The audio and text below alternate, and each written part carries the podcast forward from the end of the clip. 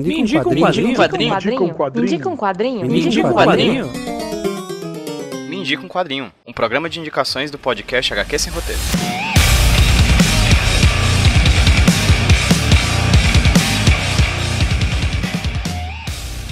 E aí, gente, como é que vocês estão? Aqui quem tá falando com vocês é o Pedro, trazendo pra vocês mais um Me Indica um Quadrinho, podcast de indicações aqui do HQ Roteiro Podcast. Bem, hoje eu não vou apresentar o Me Indica um Quadrinho, porque a indicação do nosso convidado de hoje está bem boa, bem robusta, bem longa, então eu não vou apresentar nada hoje. Mas, caso você queira conhecer um pouco mais sobre o que é o Me Indica um Quadrinho, baixa aí outras das nossas indicações no feed, provavelmente onde você baixou aqui esse podcast ou onde você tá ouvindo, se você tá ouvindo no site do Iradex, você vai ter acesso rápido a vários outros mídias com quadrinho. Inclusive nesse post vai ter uma lista com vários que já foram lançados antes desse aqui. Então vai lá, ouça os outros, as outras indicações do mídia quadrinho e conheça melhor o nosso projeto, beleza? Hoje quem vai indicar um quadrinho para vocês não vai ser eu, vai ser o Ciro Marcondes, lá do site Raio Laser, um site super bacana, super interessante, com críticas extremamente aprofundadas sobre a linguagem dos quadrinhos, sobre diferentes quadrinhos do mundo inteiro, inclusive vários aqui do próprio Brasil. Falando em quadrinho brasileiro, inclusive a indicação do Ciro é uma HQ nacional que eu confesso para vocês eu nunca tinha ouvido falar antes. E que bom que o Me Indico Quadrinho existe exatamente para isso, para indicar leituras e para indicar as histórias das pessoas com essas leituras. Bem, eu não vou me alongar muito mais, porque como eu falei, a indicação tá bem longa e tá bem bacana, então vou deixar para que o Ciro continue esse programa por mim. Ciro, meu querido,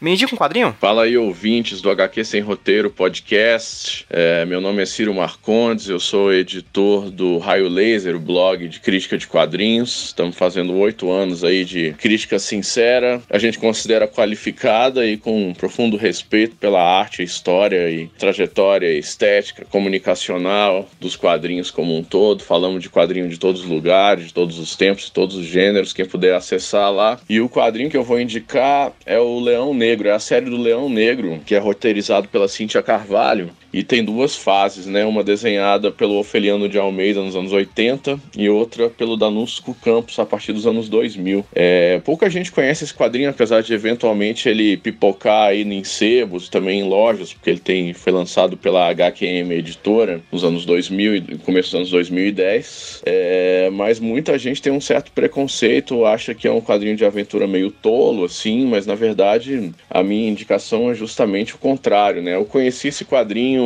comprando algumas edições da, de uma revista portuguesa chamada Seleções BD, se não me engano, publicada nos anos 80 e 90, que continha a história O Filhote, que é uma clássica da Cíntia e do Ofeliano. Né? Ofeliano é um desenhista clássico brasileiro dos anos 80, veio a partir dos anos 80, fez um monte de coisas e se firmou como desenhista de aventura no Leão Negro. Tanto o Ofeliano quanto o Danusco estão na ativa ainda. É, o Ofeliano tem um estilo um pouco mais europeu, tem um padrão um pouco mais linha clara, as cores, as cores são belíssimas. E essa história, o filhote, ela é arrebatadora, você é, já entende o, todo o conceito do quadrinho logo na primeira lida, né? Então eu fiquei curioso nessa época. Era um quadrinho brasileiro, publicado na Europa, ainda nessa época em que nós estávamos é, naquela fase mais é, quadrinho brasileiro, ficção científica, magia, sertão e tal, coisa de Mozart Couto, Watson Portela e tal, e o Leão Negro se insere mais ou menos nesse contexto, né? E ele me impressionou muito na época quando eu li essa edição portuguesa e fui atrás dessas outras edições que foram sendo relançadas, algumas independentes e outras pela HQM. O quadrinho é de autoria da Cíntia Carvalho, que é uma roteirista, então isso também é interessante, né? Uma roteirista mulher que vem dos anos 80, não tem o devido reconhecimento porque tem criou um imaginário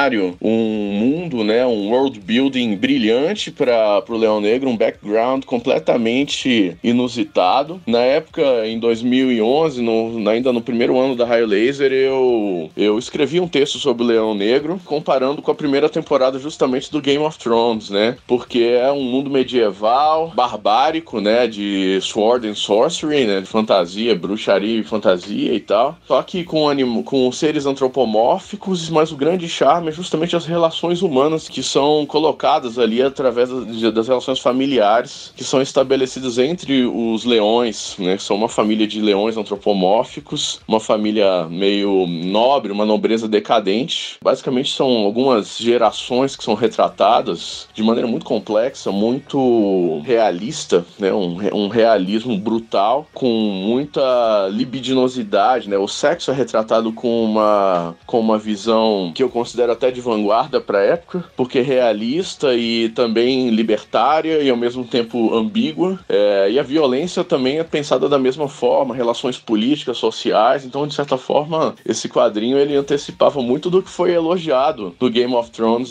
justamente nas suas temporadas iniciais. Então, ele foi publicado nos anos 80, no, a primeira fase com Ofeliano, e depois a Cintia retomou a produção nos anos 2000. São vários volumes. O Leão Negro chegou a ser publicado pela Mera Ibérica é, em Portugal em 1990 e a partir de acho que 2008 também tem uma coleção em 2004. Enfim, a cronologia da publicação é, é um pouco errática, tem que sair procurando, tá? Mas tudo que eu li, eu não li a, a série completa, mas todos os, os, volumes que eu li são muito bons, roteiros de primeira qualidade. Os desenhos do, do Danusco Campos é, são diferentes do Ofeliano, eles têm um padrão mais comics, assim, americano, só que são belíssimos, um preto e branco cinzento e cheio de detalhes e com personagens lindamente desenhados, são belíssimos os escultórios, os, os leões, as leoas. É, existe um papel feminino que é assim devastador no, no quadrinho. As mulheres elas têm não só uma influência política, intelectual, também uma influência no, no direcionamento das tramas em geral. São protagonistas da maioria das histórias, inclusive, de boa parte das histórias, eu diria. Como eu disse, o Leão Negro ele ele foi lançado em diversos é, diferente, é, em diferentes modelos de publicação. Então, da Meribérica vai ter um papel, as novas da HQM vão ter outras. A história gira em torno da família do, do reino de Gardo, que é uma, uma, um reino decadente com algumas gerações de leões, especialmente gerando em, em torno de dois irmãos que tem um que tem um, um perfil psicológico bastante oposto e também os pais deles e os filhos, né?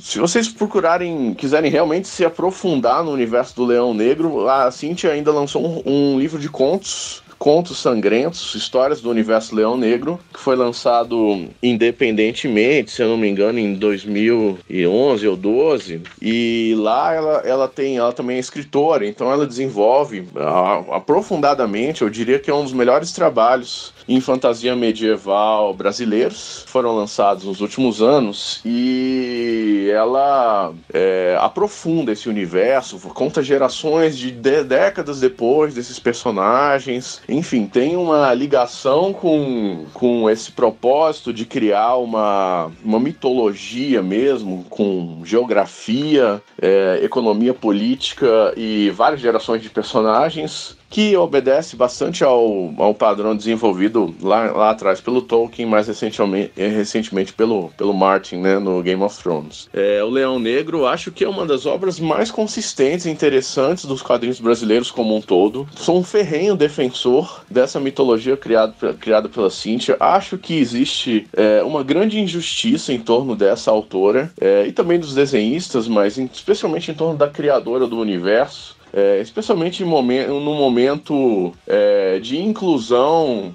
é, identitária das mulheres no, no âmbito dos quadrinhos, uma, uma pioneira como ela, fazendo um trabalho dessa qualidade ser tão pouco comentada, eu considero uma grande tristeza. Por fim, fazer o meu jabazinho aqui, né? É, obrigado mais uma vez, PJ, pela oportunidade de participar. Gosto muito do podcast. E, assim, mais uma vez convido todo mundo a acessar o, o raiolaser.net. Nós acabamos de voltar, depois de alguns meses fora do ar, repaginado, né? Com uma proposta de maior regularidade. O Raio Laser é aquela coisa, né? Um pouco tartaruga, devagar, mas nunca para. Estamos há oito anos aí tentando produzir um conteúdo crítico que tenha um mínimo de profissionalismo e pensamento mais é, elaborado da dadas, guardadas as devidas proporções, dentro da crítica de quadrinhos na internet brasileira. Então, caso vocês tenham se interessado, tem esse texto sobre Leão Negro, ele já é de 2011, mas ele ainda tem a sua atualidade. E nós acabamos de lançar vários textos ao mesmo tempo, temos temos vários colaboradores. E fica aí o convite para vocês procurarem